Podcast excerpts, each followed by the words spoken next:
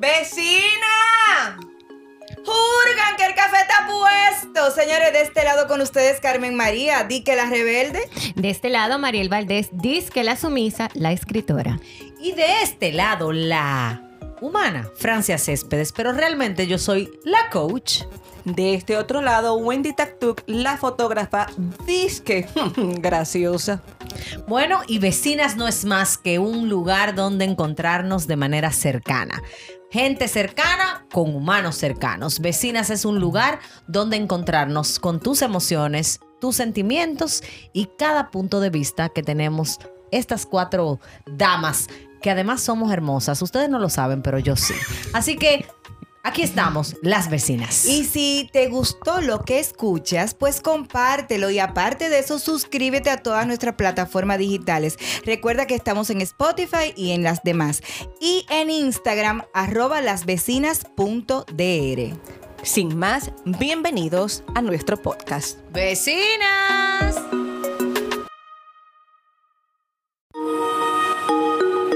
Vecinas, con la vecina. Señores, bienvenidos a este nuevo episodio de nuestro, de nuestro podcast Vecinas. Hoy tenemos eh, una experiencia súper agradable y es algo que vamos a estar presentando cada mes. Vamos a tener un invitado, un vecino o una vecina a este vecindario que va a compartir con nosotros su experiencia de vida.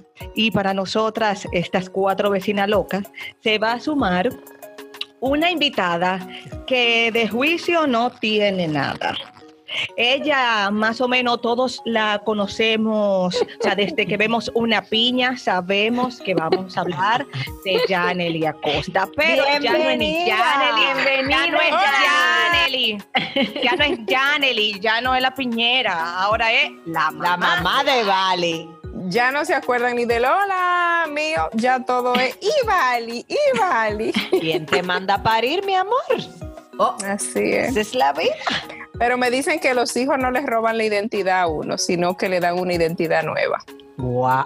Señores, escriban, corran, escriban. Lápiz y Eh, papel. o sea, atentas, eh, no tenemos un minuto Y ya de ella episodio y ya comenzamos a escribir cositas y noticas. Saquen su lápiz, de verdad. No, pero- Ay, mi papel. Pero, pero espérate, espérate, para las personas como yo, mayores, tienen que repetirlo. Los hijos no nos roban la identidad, simplemente nos dan una identidad nueva.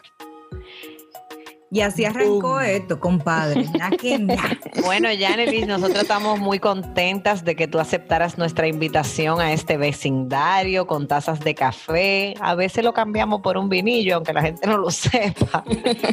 y otro día que le toma está como en su sitio, cambiamos por té, porque aquí hay todas las edades.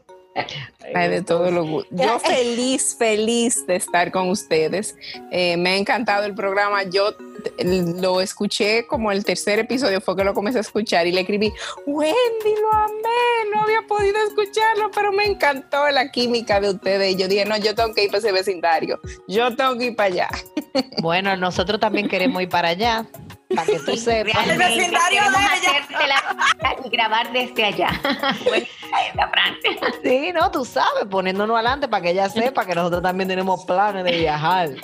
Así Pero es. qué bueno tenerte hoy en un tema que sabemos, o yo por lo menos sé que, que soy además tu seguidora, eh, que, que vas a tener mucho que aportar por las experiencias de vida que has tenido, por la comunidad que manejas y que de alguna manera pues podamos aportar, que es nuestra idea, además de compartir, de disfrutar este tiempo, podamos traer alguna enseñanza o algunas, abrir algunas oportunidades para que las personas puedan simplemente abrirse a nuevos, nuevos métodos de vida, a enseñanzas nuevas y sobre todo reafirmar aquellas cosas que estamos haciendo bien. Yo creo que nosotros nos hace falta mucho el validar lo que sí estamos haciendo bien, porque tenemos demasiadas críticas y siempre la vida de alguna manera, o siempre tenemos un tío que nos hace ver que estamos más gorda, más flaca, más vieja, más joven, o no tenemos novio, si lo tenemos, nos divorciamos, nos casamos, cuando el próximo bebé.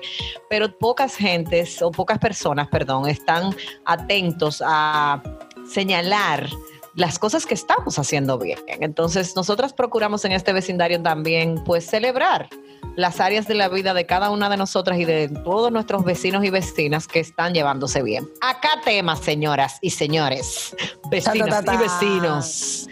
Sí, porque tiene ya que decir vecinos porque nos dimos cuenta que hay vecinos. Gracias. Sí, Ay, pero eso era tú que no sabía, yo estaba muy segura de eso. Ah, ok.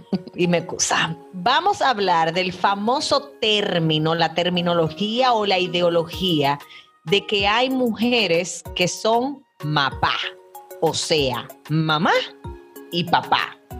Normalmente este término se usa para una mujer que tiene un hijo y no tiene la compañía durante el proceso de crianza de sus hijos o de su hijo. También mujeres que se divorcian y que el padre de alguna manera se hace ausente o no es tan presente, así como un padre eh, aladino que aparece alguna vez. Y se les llaman o ellas mismas se autodenominan mapa. Desde el punto de vista del término, yo soy una hater del término, no estoy de acuerdo. Somos. Porque no hay ninguna posibilidad de que una mujer que tenga vagina se convierta en papá. Pero además, desde el punto de vista de la psicología, del coaching, de la programación neurolingüística y de todas las áreas de la conducta, la mujer determina unos niveles de enseñanza a nivel emocional en un hijo y el hombre otros. Y no existe la posibilidad de que la mujer suplante al hombre a pesar de que una mujer puede, en todo el aspecto, contribuir al desarrollo de las áreas donde papá no está, eso no quiere decir que ese hijo no va a tener la carencia y la necesidad de ese hombre en su vida. ¿Me di a Totalmente. entender? ¿Lo, lo barajé bien? Sí, lo barajaste bien. Sí, sí, Muy sí, bien. sí, sí. Bueno, pues denle para allá. Yo quiero saber si la única hater de mapa soy yo. Janely, tú eres la invitada. No, no, no, yo, eh, a mí me hace mucho ruido ese tema y ahora más fresquecito porque acaba de pasar el Día de los Padres y vi en las redes muchas mujeres muy, eh, felicidades, felicidades, ay, tú eres papá y mamá y yo, no. Tú eres super mamá, tú eres mamá, mamá, tú eres mamá soltera, tú eres mamá que produce y que da boche y que da cariño, Mamá a nivel no Hollywood. Ajá, pero tú no eres papá, tú no eres. Y, y- y me choca mucho porque aún en estos tiempos donde estamos tan liberal y tan open y tan pro gay, en el mundo gay dicen, ese niño tiene dos mamás o tiene dos papás. No, di- no dicen, esa es la mamá que es papá y ese, o ese es el papá que era mamá. O sea, Exacto. el niño tiene dos papás, el niño tiene dos mamás. O sea, si son hembras las dos, son dos mamás. Y si son varones, dos papás. Exacto. Entonces, eh, me choca que nosotras, eh, y entiendo que no viene desde el morbo, entiendo que no viene eh, con la parte de... de Es como un premio de consolación. Es como un premio de consolación. Yo creo que viene eh, desde como, el re- como que quieren reconocer de que yo puedo hacerle las dos cosas o de que, wow, tú sí lo estás haciendo bien, ni falta te hace ese hombre y, y no te preocupes, a tu hijo no le está faltando nada. Pero donde a mí me preocupa la parte psicológica, y ahí viene usted y entra, eh, es la parte emocional del niño donde se invalida su sentimiento, porque al tú decirle, tú tienes una mamá que mamá y papá, y yo te doy todo, yo te estoy supliendo, entonces el niño siente un sentimiento de que, espérate, yo no debo extrañar a mi papá, o yo no debo, o, o- o- o yo no sé por qué yo me siento así, porque mi mamá me da esto, o, mi- o sea, it's okay not to be okay, como dicen aquí de este lado del, del- del río. Entonces, sí, entonces, no sé, eh, Francia, Wendy, ¿qué ustedes piensan de eso? Sí, la parte que más me preocupa es la parte de invalidación de los sentimientos del niño. Y también yo creo Pero- que agregándole a eso, Janely, yo, además de la invalidación al sentimiento del niño, la invalidación del rol, aunque sea mínimo, que pudiera tener ese papá en la vida de ese niño. Sí. Porque es que nosotros idealizamos el rol de los hombres porque entendemos que ya porque nosotras llevamos los muchachos nueve meses en la barriga, ya nosotros tenemos como el cielo ganado. Y ya. Entonces, a partir de ahí, el hombre siente o, o nosotras de alguna manera sentimos que el hombre tiene una preponderancia que si no cumple con los estándares que yo me hice en mi idea de, sobre todo si vi mucho la novela Marimar, Mariela del Barrio y toda la demás, eh, pues obviamente yo nunca voy a estar satisfecha como mujer con lo que ese hombre que está fuera de la casa está haciendo. Pero además, repito, los niños necesitan la figura materna y paterna en áreas totalmente diferentes desde el punto de vista emocional. Voy a mencionar las cuatro cosas que, que nosotras como mujeres aportamos. La mujer aporta aceptación y éxito en la vida de un hijo. O sea, el los hijos que tienen una- un buen concepto del éxito, que no es el éxito económico, sino de ser exitosos y sentirme pleno y de sentirse aceptados, son niños que tuvieron una buena gestión de parte de mamá. Lo otro que promovemos las mujeres o que o, eh, damos a las mujeres a nuestros hijos es la inteligencia emocional. Barájenlo bien ese, para que sepan. La inteligencia emocional viene dada de mamá. Lo otro que da mamá es la interpretación o la manera de relacionarnos, o sea, todo lo que tiene que ver con relaciones. Por eso el término mapá también le hace daño a un niño. Pero y entonces, bueno, Y lo último y no menos importante que ofrece y aporta mamá es el amor propio, quiere decir la autoestima y el autoconcepto. En el caso de los masculinos, los masculinos dan aspecto financiero, mi relación con el dinero, mi relación con el trabajo, primero mi relación con el dinero, segundo mi relación con el trabajo y el esfuerzo, todo lo que tiene que ver con creencias, paradigmas, o sea, las que nos crecimos con un papá que decía, las mujeres con tatuajes son raya. Los hombres con aretes son tigres. Todas las mujeres manejan mal. Tú tienes que buscarte un hombre que tal cosa. O sea, ese nivel de creencias y paradigma lo aprendemos del masculino, del papá. Y lo último y no menos importante que se aprende de papá, y es donde viene el bache del que tú hablabas, Yanelich, es la seguridad y la protección. Por eso tenemos muchas mujeres que no tuvieron la figura paterna en su vida buscando hombres mucho más adultos que ellas, buscando esa seguridad y esa protección. Entonces, desde ahí, nosotras necesitamos que a todas aquellas mujeres que quizás no están escuchando y digan, bueno, pues yo sí me siento mamá. Mira, ¿qué pasaría si tú comienzas a sentirte muy mamá?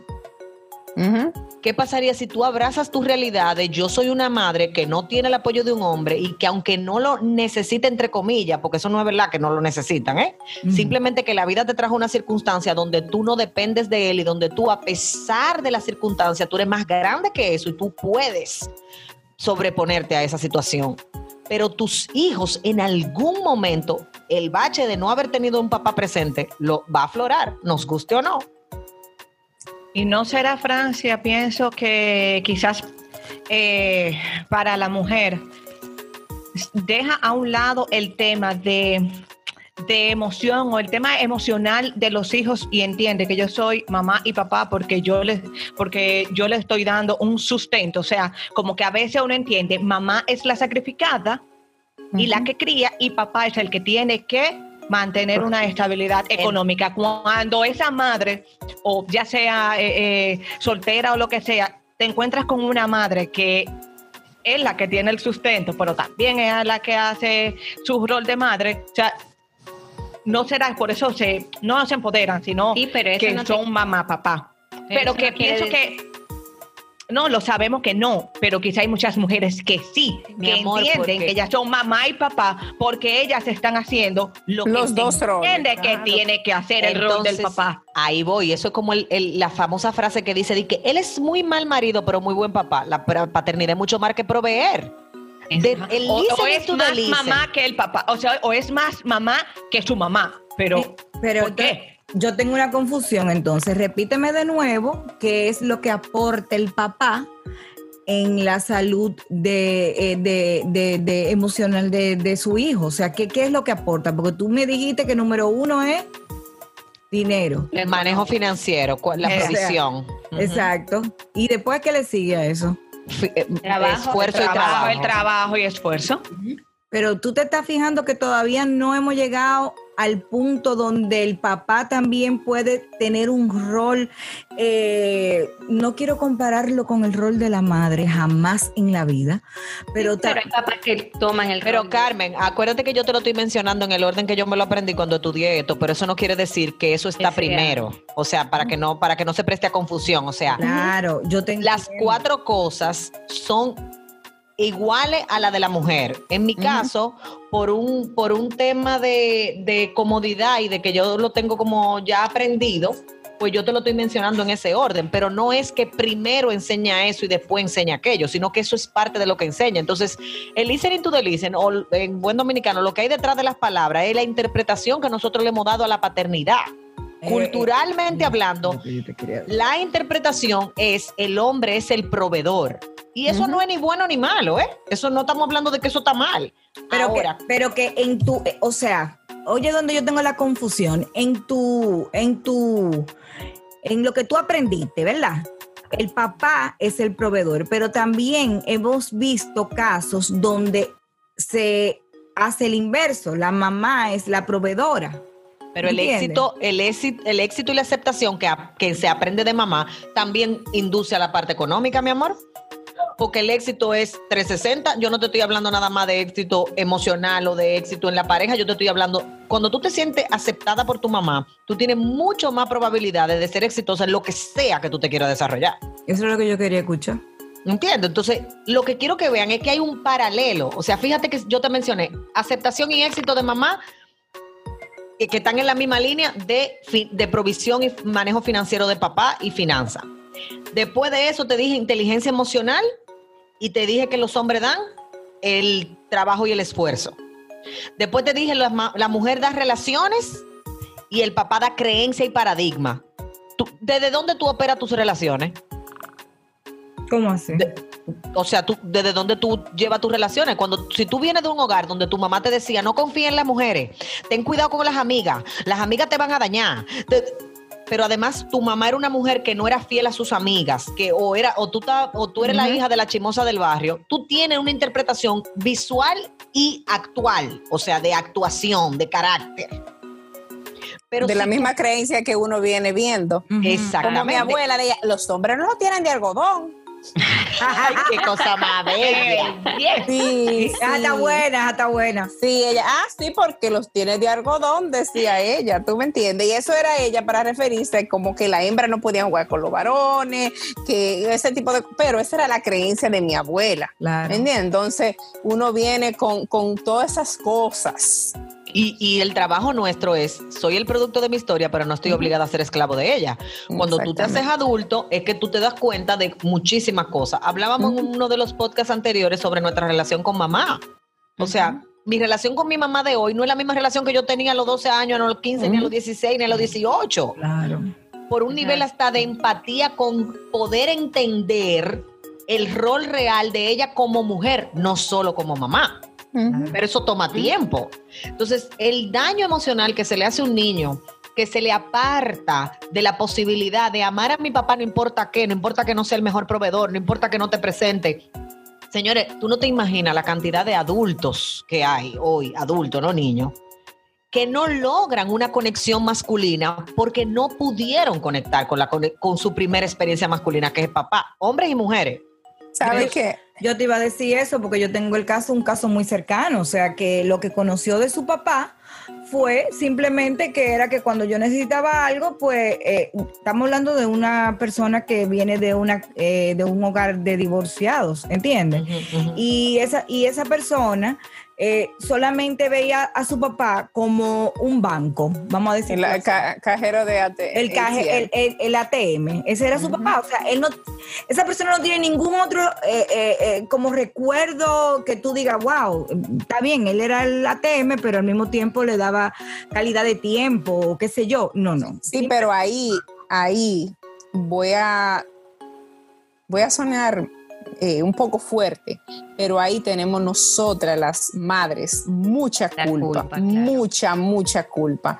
Y no, y repito, no intencionalmente, porque es subconsciente. Lo voy a poner un ejemplo sencillo. Cuando Bali nació, lloraba mucho.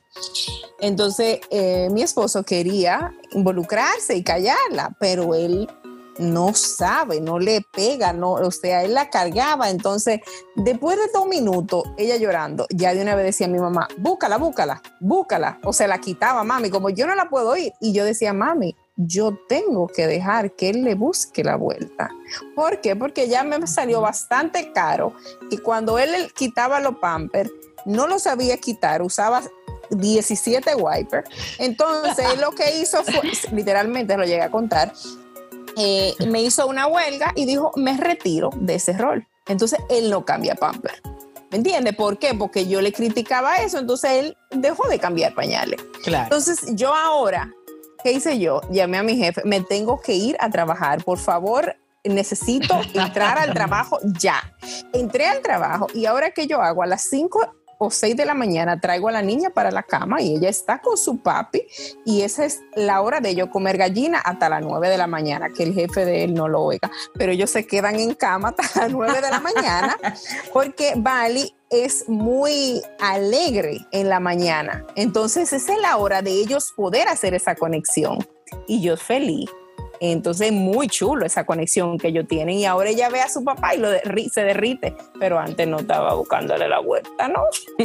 Claro. Francia, una pregunta. Eh, eh, tú con tu experiencia eh, y tocando un punto que ya Nelly dijo, o sea, ella dijo que ya cuando ella estaba chiquita, que, que la niña duraba dos minutos, ya él la devolvía. ¿Qué debió de ser?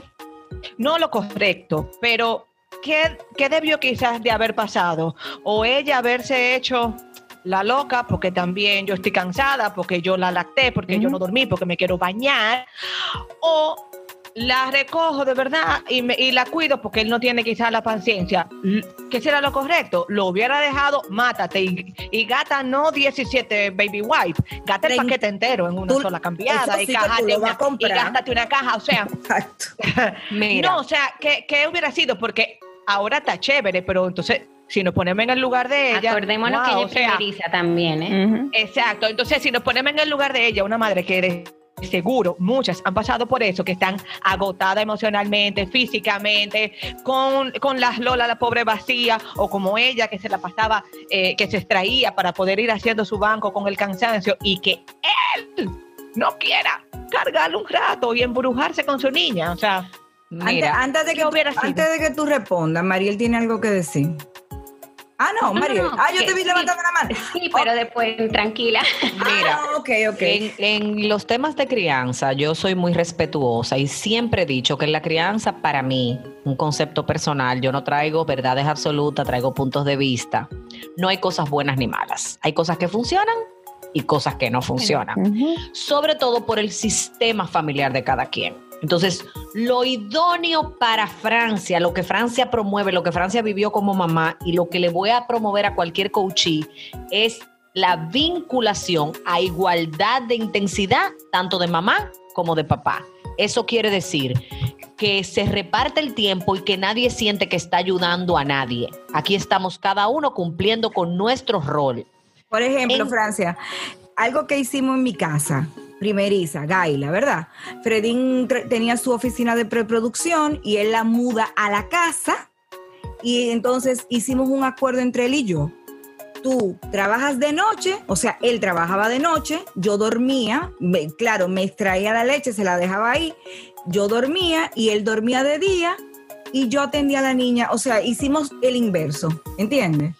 Bueno, pero eso a ti te funcionó. Eso en, en un hogar donde todo el mundo trabaja a la misma hora no va a funcionar. Por eso digo que eso te dije. desde el punto de vista de la salud emocional del bebé y de la salud emocional de la pareja, porque ambas cosas son importantes cuando se tiene un matrimonio, en el caso de Janely y en el caso de la que estamos aquí, porque todas parimos Sí. con un marido al lado, ¿verdad? Claro. Entonces, bueno, ese es nuestro caso, pero hay mujeres que han parido solas, sin nadie al Claro. lado. Sí, sí, sí. Entonces, desde ese caso, lo importante aquí también es cuidar mi intención y cuidar la manera. Fíjate que Janelis dijo, porque yo lo criticaba y porque yo lo atacaba, él lo que sintió fue, si esto a ti no te está funcionando, ok, a lo tú me retiro. Entonces, eso al final no es lo que tú quieres lograr. Pero eso no quiere decir que, que él se haya retirado de cambiar pamper, lo retiró, él se retiró y ahora él no es un buen papá. Claro, no, y él me dice en estos días, disculpa que interrumpa, me dice en estos días, eh, tú no le lees a la niña y me dice, tú no juegas Lego. Y yo me río y le digo, porque ella te tiene a ti.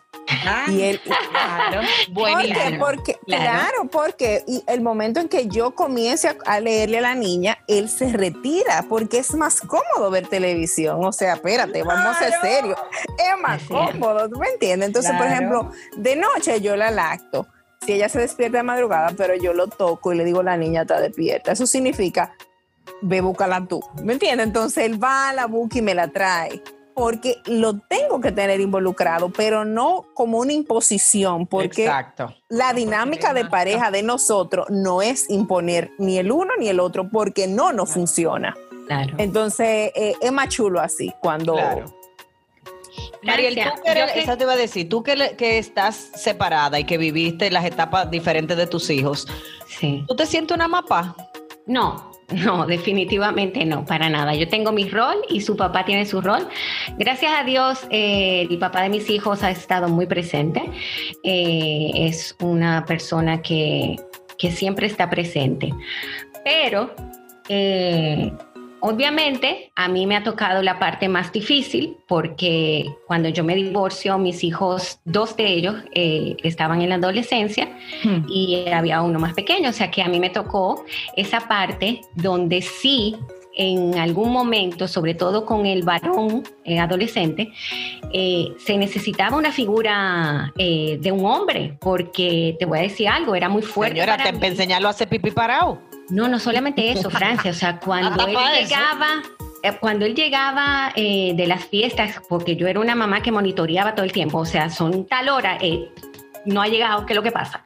Y él llegar, señores, yo voy a decir esto, pero déjame decirte algo, yo tuve que atetarlo contra una pared y decirle, hello, aquí usted no es ningún hombre, usted es un pi, ¿ok? Así que usted me respeta porque hasta eso me tocó vivir por la falta de su papá que no vivía con nosotros, o sea... Pero la falta de su papá presente en ese momento. Presente en ese momento, exactamente. Pero ¿qué pasaría si tú hubieras llamado, por ejemplo, a su papá?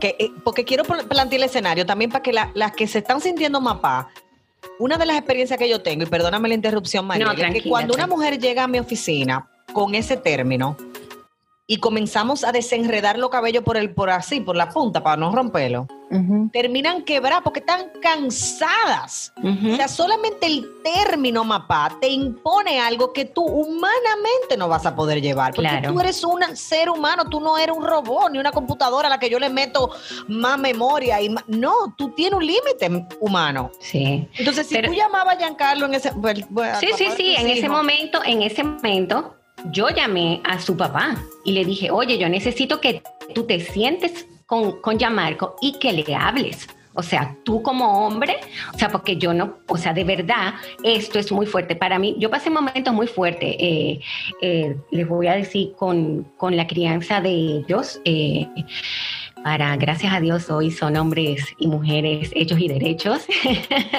Me doy dos besitos en los hombros. pero la verdad fueron fueron momentos difíciles para mí, aparte de que yo tenía una hembra y otro varón más pequeño y, yo le decía, oye, es que este no es el ejemplo que yo quiero. Entonces, si tú no te vas a adaptar a esto, pues tú sabes qué, ahí da la puerta. Va. Sí. Bye. Definitivamente que para, una mujer que, vive el proceso de crianza, eh, pues sin el, la presencia en el hogar de un hombre, se puede hacer mucho más cuesta arriba. Pero en mi caso, que, que puedo hablar desde la esposa de un hombre divorciado, que vivió siendo papá fuera, yo tengo que dar muchas gracias a la vida y a Dios, porque eh, como que el, divorcio de Raúl y, de su, ex esposa eh, fue un divorcio que en su momento tuvo sus issues, pero luego ellos se comprometieron con ser lo mejor que podían ser por, Gabriela. y yo pienso que eso, que eso hizo, eso hizo que, las cosas funcionan muy, funcionaron muy bien y hoy funcionan mucho mejor. Francia, y, tú hablando de eso en este mismo momento, ¿tú no crees que también el, el, el rol de la mujer es muy importante a la hora, cuando estamos hablando de, parejas que se han divorciado, como es el caso de María Bonnie y de Wendy también. Eh, Wendy pasó por eso. Quédate la dos de tu ladera. Ah, ok.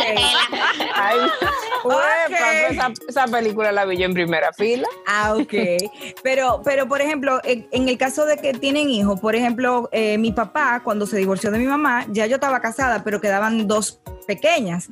Y mi papá son de los hombres que se desentendió se desentendió y desapareció. Y mi mamá agarró, él caminaba en el mirador y un día aquí ya la turca agarró y se le paró en el mirador en dos patas y le dijo, óyeme bien, ¿qué es lo que te pasa? Llama a tus hijas, tú tienes tres hijas. Que si yo, o sea, la mujer, ¿tú no crees que tiene un rol importante en que el, hombre continúe con, esa relación con sus hijos después de un divorcio? Pero es que, es que es fuerte, porque es que tú puedes tú no puedes obligar a un hombre que esté en la vida, ¿me entiendo? O sea, tú puedes obligarlo a que te dé una pensión, pero no a que te dé afecto y amor y atención. Yo conozco papás que buscan a los hijos, yo lo tengo que buscar los domingos para llevarlo a un restaurante a comer y lo llevan y el papá está todo el tiempo con el celular, el carajito por otro lado, y lo llevan dos horas y ya cumplí, pero no hay una conexión, o sea, e, e, es, un tema mucho más complejo de ahí. No es tan fácil como de que, ay, llámalo.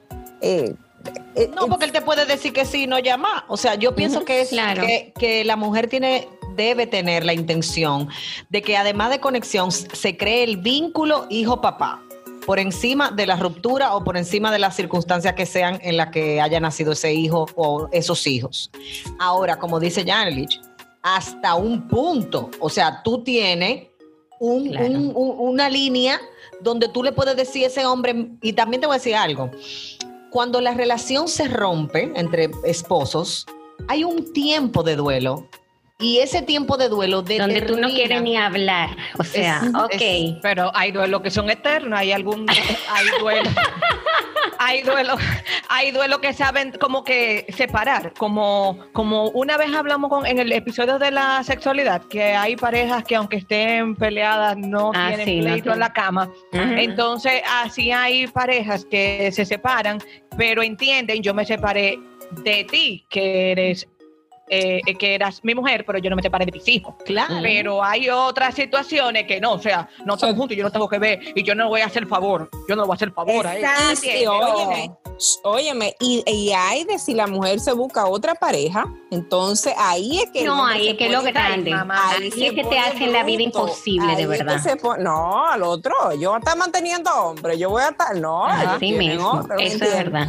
Hay, un refrán eh, del campo que dicen como el papá es pollo de los si está con el papá quiere los pollos si está con la gallina. Sí, así es el eh, el, hombre quiere los pollos si está con la gallina. Y, por eso, o sea, antes las mujeres no se divorciaban por eso, porque decían, no, es que los hijos van a pasar mucho trabajo.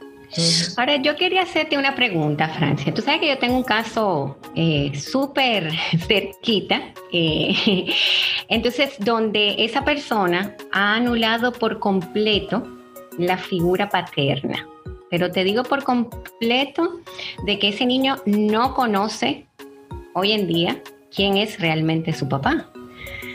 Entonces, eh, en ese caso, Francia, ¿cómo afecta? O sea, yo no digo, o sea, porque esa persona se volvió a casar y él sí tiene una figura paterna, pero ese no es su papá. ¿Entiendes? Sí, acuérdate que yo conozco el caso. Por eso te lo planteé, mi amor. Mira, eh, ahora aclarando el caso porque somos, ella, somos muchos vecinos que estamos en el aire. Ok, una pareja eran pareja de novios, ella salió embarazada, él decidió no casarse con ella y eso fue suficiente para que ella dijera, si tú no te casas conmigo, este muchacho tampoco es tuyo. Te lo estoy diciendo en español, dominicano, ya, mal Y ella decidió decirle a ese niño que su papá era otra gente. Pero el niño, porque tú sabes cómo son los muchachos así, ¿verdad? Que no, que ni que tú hayas ido a pintarlo. Eso es increíble. Eh, eh, a mano. Es igualito, igualito, igualito. Es idéntico a su papá. Miniatura. Es, es idéntico a su papá, pero además, ahí yo te digo que cuando nosotros vemos cualquier circunstancia de la vida a través del dolor, inevitablemente vamos a dañar a la gente que está al lado. La gente herida hiere. La gente enferma enferma. ¿Entiendes? Entonces, cuando tú eres una mamá enferma, tú vas a enfermar. Señores, los hijos felices tienen padres felices, no madre sacrificada y víctima. ¿Tú quieres un hijo tuyo para el resto de su vida? Fájate a decirle, porque todo lo que yo trabajo para darte ese aire que tú duermes, porque ese colegio que yo te pago. Mamá, porque papá tuyo nada más tiene dinero para salir con la noviecita nueva que tiene. yo he conocido, yo he conocido Pero, pero es así mismo como tu, con tu boquita, así mismo. Claro, así con Mira, Mira, y si van para el restaurante, pide lo más caro, ¿viste? porque él tiene dinero para salir con la noviecita, entonces que tenga para que gaste con ustedes también. Y conozco casos de, de madres que le dicen a los hijos, tú sabes lo que yo me guamío con tu papá para dejarlo en buen techo y yo me he tenido que chupar demasiado de tu padre. Yo lo he escuchado con estos oídos, ¿oíste? Pero Francia, yo quería, ah, o sea, tocando el mismo tema, perdón, porque me quedé con la intriga de que tú dijiste que madres enfermas, pues tienen hijos enfermos lamentablemente, pero una pregunta, tú sabes que ella tiene un matrimonio estable, eh, entonces se supone que el niño está emocionalmente estable porque está dentro de una pareja estable. Ajá, ¿y qué, tú, qué vamos a hacer con ese inconsciente, mi amor? Ay, sí, ¿Qué vamos a hacer con la verdad? Porque, mi amor, mira, ¿tú sabes cómo es la vida? Por eso te pregunto, la o sea, vida? porque... La vida es que mañana eso, ese, ese papá tiene una hija o otro hijo y esos dos muchachos Ah, se encuentran en la universidad. La vida es que mientras el tiempo evoluciona, el dolor de esa mujer, porque sabe que lo está haciendo mal, porque Sí, por más que sí, tú te sí. quieras engañar, tú puedes engañarme a mí, tú puedes engañar al resto del mundo, pero a ti misma, cuando tú estás sola contigo, con tus niveles de conciencia, tú a ti no te puedes engañar. Claro. Entonces, ese tipo de situaciones, Mariel, que yo conozco varias historias así, terminan en lamentables hechos, donde los hijos entonces, en vez de darle las gracias a su mamá, porque su mamá estaba entendiendo que lo estaba Terminan cuidando, odiar- te- termina... Es, que- es- es- es que tú me estás violando mi Claro. confianza. O sea, yo creí Sí. en ti. Si no puedo creer en ti, ¿en quién puedo creer? Exactamente. Y ese Yo creo es que el ese problema. niño, eh, sí, yo creo que ese niño al, a la larga, ojalá que todo termine bien por, por él. es que, perdóname que sea Es que lo que, de lo que, con- no comie- lo que no comienza bien no puede Sí, yo terminar lo sé, lo que No, pasa es puede que- terminar, puede Ay, que me terminar afecta si un lo poco. saben manejar en una edad y con un y con un Mi amor, pero ese niño ya tiene como 11 años, ya no hay vuelta Tiene atrás. 12, ya no tiene hay 12. Oye, no, oye, ya no hay vuelta atrás. ya no hay vuelta atrás. Y por eso te digo que creo que al final ese niño va a terminar muy frustrado, va a terminar muy decepcionado de, de su mamá, porque, óyeme, aquí todo se sabe. O sea, en esta. Es que hay un engaño, es que hay un engaño. Mi amor, mira cre- en su crecimiento pudo haber, o sea, en su crecimiento le pudo haber afectado que, bueno, él no es mi papá, pero esa persona me ha criado y es mi papá de crianza. Oye, y ya han cortado Wendy, güero, Pero vamos a desearle el todo, bien, todo, vamos a todo. mandarle buena vibra. vamos a mandarle buena vibra y buena que todo vibra y, salga y- bien. y que todo Mire, salga bien. Wendy, está comprobado científicamente, psicológicamente y todo mente hablando que cuando un, una, una persona crece en una verdad disfuncional no crea trauma. Tú creces en un hogar. Di esa vaina como dominicana. Exacto. Aplatánalo. Aplatáname esa vaina, Francia. Si tú creces en un hogar disfuncional con un papá borrachón, una mamá que tira chancleta, te entera de que entonces tu mamá eh, tuvo un hijo primero, o sea, no importa el bollo que sea, pero siempre con la verdad, eso no va a crear traumas. Eso te puede crear una, un distanciamiento, eso te puede hacer que tú digas, yo no quiero repetir ese patrón, pero eso no crea trauma, la verdad no crea traumas. Ya Lo que crea trauma es la mentira. La claro, mentira. ya. Miren, Exacto. les voy a hacer esta dos historias breves. Yo cogí un caso una vez, hace muchos años, de una muchacha que fue a una psicóloga. Yo me cuido mucho de hablar de los profesionales del área porque entiendo que cada, cada profesional de la conducta hace su mejor trabajo desde, su, desde, desde donde vive. Y la- a veces la gente no entiende que el psicólogo, el coach, el psiquiatra, no es un genio, ni un mago, ni un hechicero, ni, ni mucho menos. Cada uno de nosotros tiene una manera de ver la vida.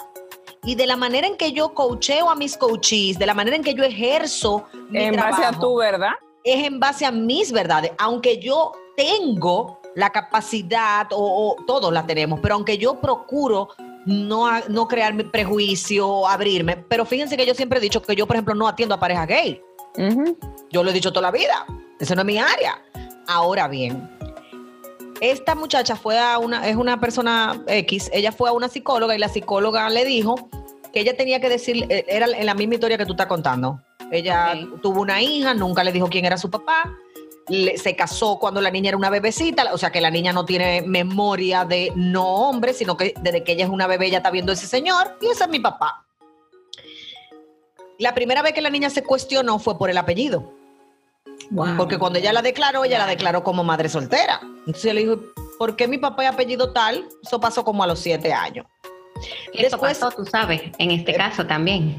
Es lo que te digo. Entonces, por eso que te lo estoy diciendo, pero te lo estoy haciendo con un caso paralelo, para que mira cómo, cómo se desarrolló este evento. La mamá comenzó a sentir que ya la niña se podía dar cuenta en cualquier momento porque comenzó a crecer y a desarrollar inteligencia, ¿verdad? Y la mamá fue a una psicóloga y la psicóloga le dijo, mira, tú, tú le tienes que decir la verdad, coger una foto de su papá real y enseñársela, pero se la tienes, oye, oye, oye, oye, oigan, ¿eh? Ay, Dios mío pero se lo tienes que decir un día en donde ella no ancle eso con algo negativo, o sea, como que en un parque, y yo dije, ay, o sea, mientras ella me estaba contando, yo iba poniendo la cara así, mira, como, ¿cómo? Abriendo los ojos. Para no hacerle la, historia larga, ella eligió un día que iban de camino a un cumpleaños. Ah. Y de camino al cumpleaños ella le dijo, mira mi amor, yo te tengo una noticia, tú tienes otro papá hasta el sol de hoy, hasta el día de hoy, esa niña desarrolló animadversión con su mamá, animadversión con el papá putativo o con el papá de crianza y una devoción, abnegación y deseo con el, con el papá real que ahora la mamá no sabe qué hacer. ¿Entiendes? Porque la tortilla se puede voltear en cualquier momento. Entonces, nosotros tenemos a Miriam Herman, pero sí. Ah, yo estoy feliz de eso, señores, porque Dios, Dios es panadero. Ay sí, ay, sí, yo también estoy muy feliz, la verdad. Pero, señores, y digo, digo esta historia porque muchas veces nosotros queremos comernos los mangos bajitos y solucionar lo toyo que hacemos de la manera como de que más sencilla. Cuando usted comete un error, usted lo va a tener que pagar con sangre o con cuarto. Punto. Francia, pero yo te quiero hacer una pregunta. ¿Cómo tú le hubieras recomendado a esa madre que le hablara a su hija? Lo primero, si llega en el momento que ella llegó, ya con siete y pico de años, como ocho, ya cuando ella llegó donde a mí, mentira, ya habían pasado dos años, o sea, tenía nueve. Yo, si ella se le hubiera ido a decir a esa edad, a los nueve años, lo primero que tiene que pedirle perdón. Lo primero que tiene que hacer es crear un escenario buscar ayuda profesional, buscarle ayuda a la niña, hacer una evaluación psicométrica a esa niña para saber qué hay en el disco duro de esa niña, para conocer el nivel de madurez emocional, para entonces determinar cómo es que se le va darle información. Pero definitivamente nunca de camino un cumpleaños. No, pero jamás. Claro, claro. Jamás. Es como cuando a mí la gente me dice, cuando me toca acompañar, es una de las cosas que menos me gusta hacer, pero me toca acompañar a unos padres en el proceso de separación a cómo decirle a los hijos que se van a, separar. Eh, y, los padres eh, me dicen como dónde se lo digo. Yo siempre le digo, no busquen ni un lugar que cada vez que los niños pasen por ahí digan, eso sí, me dijeron que se van a divorciar. O sea, hay que crear una estrategia. Miren, yo acabo de acompañar una pareja. Duramos seis meses en el proceso, porque ellos no estaban listos para todo. Y cuando una gente llega donde mí con la carta del divorcio, ya que no di que preguntarme qué haces, mira, no, ya no vamos a divorciar, todo lo que hay, dime cómo. Yo le dije, ok, usted, si ustedes de verdad quieren mi ayuda, miren lo que hay. Y comencé a sacarle todo los procesos que conlleva un divorcio emocional en un hijo, porque la pareja es diferente. Claro. Y ellos mismos dijeron, no, pues vamos a aguantarnos. Y le cogió la pandemia, linda. Ay, caramba. Y ellos ahora, cuando hicieron el proceso, ya, finalmente lo hicieron, o sea, hicieron la separación física, que es uno de los procesos más difíciles. Y ella y, él, ambos, hombre y mujer, o sea, mamá y papá me decían, wow, Francia, qué bueno que nosotros pusimos nuestro dolor y nuestra situación a un lado y pensamos en nuestros hijos, porque los niños lo cogieron de una manera que ellos están sorprendidos, pero porque se trabajó de manera inconsciente en ellos. Claro. ¿Entiendes? Entonces, para que volvamos y cojamos el tema, porque casi no vamos a tener que despedir. Pero yo te iba a decir que hablando de mapa, hay un tema que yo quería que tú que tratáramos todas y era cuando la mujer se siente con esta nueva ola que hay de, igualdad de género y de que de que empoderamiento y que por eso que la mujer es mapa y que qué sé yo qué. Eh, se pique Mira, háblame de igualdad cuando las mujeres tengan pena y los hombres tengan vagina. Mientras tanto, solo podemos hablar de equidad. Francia, ¿qué pasa en, un caso? ¿Qué pasa? ¿Qué pasa en un caso? ¿Qué pasa en un caso donde el padre nunca existió? Léase, si yo soy una mujer que estoy casi cumpliendo los 40, no tengo una pareja, no, o sea, yo quisiera tener hijos, entonces decido quedar embarazada. Inseminación, tengo una amiga que, lo hizo. Inseminación, inseminación. Entonces, ya ahí de verdad no hay una figura paterna. Pero tampoco, o sea, tú eres papá, tú eres su mamá, pero, y su papá pero, está, pero ¿qué pasa? Es que la idea, yo creo, es que la idea es que tú le digas, yo soy tu mamá y voy a hacer lo mejor que yo pueda como mamá y te voy a dar todo lo que yo pueda desde, desde mí pero no es que yo te voy a enseñar a parar, lo que ustedes estaban relajando ahorita. O sea, hay cosas que, hay cosas que, que, no. Y, y, va a haber casos donde ni cuenta te va a dar. O sea, que los hijos no necesitan el papá. Porque yo te voy a decir una cosa, tú dices que por roles, pero hay muchos padres que no son padres y están casados con la mujer. O sea, que los, claro, claro, que, que, los hijos saben que, que es el proveedor y ya. que ya el no, provee, no provee nada emocional pero no se no rezan con los hijos, no lo arropan, no le dan un besito, no hay que besar la mano, no es que vamos a tener una conversación. O sea que eh, el término de, de, mapa o mapa eh, es muy relativo, es muy, o sea, si a eso vamos, hay muchísimas casadas que pudieran decir también eso, porque claro, claro, totalmente de acuerdo contigo. Que el marido, que el marido solamente fue un donante de esperma. Mira, y no, y de dinero, de dinero también. La caja. Sí, pero hay de todo, mi amor. Hay uno que ni que Así como hay soltera casada. Exacto, gracias. ¿Cómo fue? ¿Cómo fue? Sí, que, así, que, que, que, ¿cómo así? Lo que dijo Wendy, soltera casada. Que hay soltera casada. Claro que hay soltera casada. Pero mi amor, así como hay prostituta en su casa, yo lo decía el otro día, y ustedes me decían como, ¿cómo así? Una, una esposa que se acuesta con su esposo a cambio de un hollín o que le pague el salón, es prostituta también. y que no te lo voy a dar, no te lo voy a dar. Usted una prostituta, compañera, y punto. Está en su casa de guantes blancos y de medias blancas y de sábana de, de lino, pero es prostituta. Entonces, mira, lo que tú me preguntabas, Wendy, el que no está listo para nadar mar adentro, que no se moje los pies. O sea, que tú crees que una madre que, está llegando a los 40, como tengo el caso de una amiga, que estaba llegando a los 40 y ella decidió hacerse una inseminación artificial, lo recomendable es que se, se, se, se, trate primero, que se, se prepare psicológicamente y emocionalmente para eso. Pero es que para todo gran cambio en tu vida debes prepararte, porque mira, tú eres bariátrica, ustedes dos son bariátricas, ustedes saben que ustedes no fueron a decir que mira, mochame un pedazo de tripa y va, vamos, córtame un pedazo, va, que esto es una carnicería. No, esto es, ven, mi amor, siéntate aquí y esto va Vamos a, ver si tú estás preparada para esto. Sí. definitivamente, yo conozco, tengo dos casos, tuve dos casos en un momento, Wendy, de ese tema, de mujeres que se inseminaron y que a los 3, 4 años fue que quisieron comenzar a, decidir, a definir qué le iban a decir a los hijos.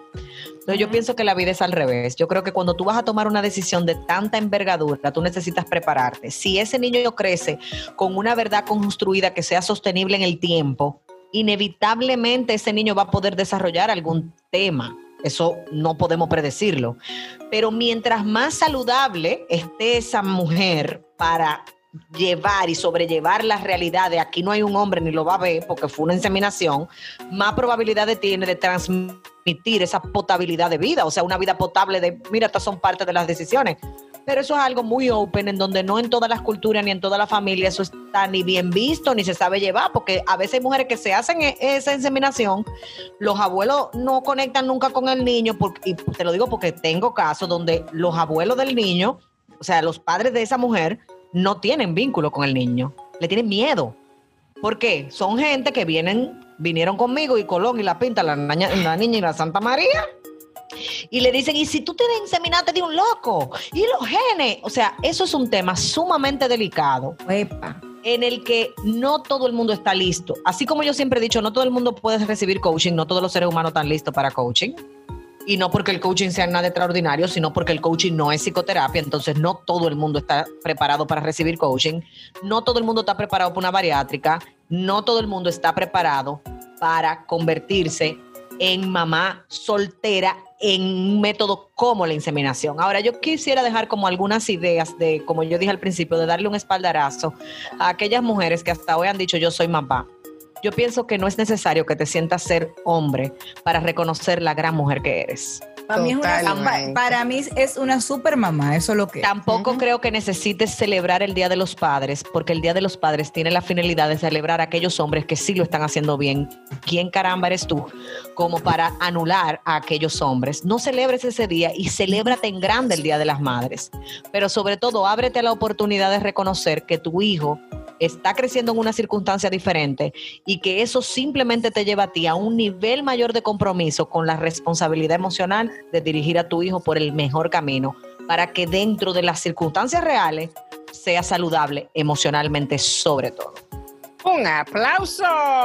¡Epa!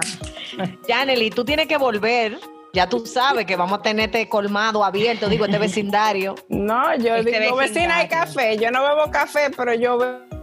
No, pero te, brindamos de lo que tú bebas. Nosotras somos chéveres. Yo pienso que. Dime. Mira, no quiero quitarte este cierre de broche de oro, pero no quiero dejar de hacer este cuento. dale, dale. Mira, yo tengo un tío que él tuvo un hijo eh, por ahí, ¿verdad? Entonces el niño lo tienen entrenado para que lo vea como el cajero ATM. Gracias, exacto. Entonces el niño llama y llama. Entonces cada vez que llama dice, papi, la nevera está vacía. papi, los tenis me quedan chiquitos. Papi, se acabó la compañía. Papi. tu tío viene siendo como el multicentro. Más o menos. Eh, entonces, eh, en estos días él estaba jugando domino y el niño llamó como ocho veces y no cogía el teléfono. Entonces mandó una nota de voz. Papi, coge el teléfono que no es para pedir. Ay, Jesús. Ay. Pero tú, tú, te, Mira, dices que no. Fue la, esa fue la risa del siglo y, y, para mí es funny, pero es un mensaje que le quiero dejar a este mismo tema que estamos hablando. Porque eh, mi tío, de una, o sea, mi tío es débil con ese niño, pero él estaba evadiendo esa llamada porque él decía, que ese era lo que va a pedir. ¿Me entiendes? O sea, ahora viene con otro problema y eso a veces no ayuda o a veces ayuda demasiado a que ellos se desentiendan. Claro, los, los harta en buen dominicano. Señores, la paternidad es mucho más que proveer, la maternidad es mucho más que lactar. Nosotros necesitamos cada quien abrazar nuestra verdad. Punto. Y como ese tío de Yanely, señores, hay mujeres, no todas, pero hay mujeres que son grandes responsables, no me gusta usar la palabra culpa, grandes responsables del desconecte y la falta de vinculación entre padres e hijos, así como hay muchos hombres irresponsables que deciden simplemente anularse y separarse de sus hijos. A ellos le decimos, qué pena, te lo estás perdiendo. Yo creo que lo, mejor es no compararse con ningún padre, con, ni, comparar tus hijos con ningún hijo de otro, ni nada. O sea, tú, tú tratas de dar el, eh, lo que puedes, ¿entiendes? Sin tener que compararte porque eh, eh, eso es un error que cometemos sobre todo nosotras las mujeres. Eh, a Yanili le vive pasando que ella, gracias a Dios, una vaca lechera y yo he visto mujeres que le escriben a ella, ay, pero yo no puedo, y que no te puedes comparar con ella. O sea, no puedes hacerlo. Bueno, yo estoy, yo fui una vaca lechera y a los dos meses y medio de mi primera hija, la niña decidió alérgica a la lactosa, a la proteína de la leche, a la proteína de la leche. Y el médico me dijo, te tienes que poner en una dieta. Le dije, tumbe eso que se críe con fórmula. Ay, yo me sé que yo dije, pero esto, esto sí es triste. Yo no puedo ni naca naca, ni beber, que me gustaba mi traguito, ni comer queso, Jesús, pero que le dije yo a mi mamá, el primer me dije, ay, así, eh, mi hermano cumpleaños, y yo dije, hace 42 años comenzó tu sacrificio. Y dice, mami, ay. Dice, mami, dije, ¿será que me convertí en la mujer más feliz? Y yo me, me, cuestioné, me, me dije, conchale, y que tengo que cambiar este enfoque. Sí, sí, definitivamente.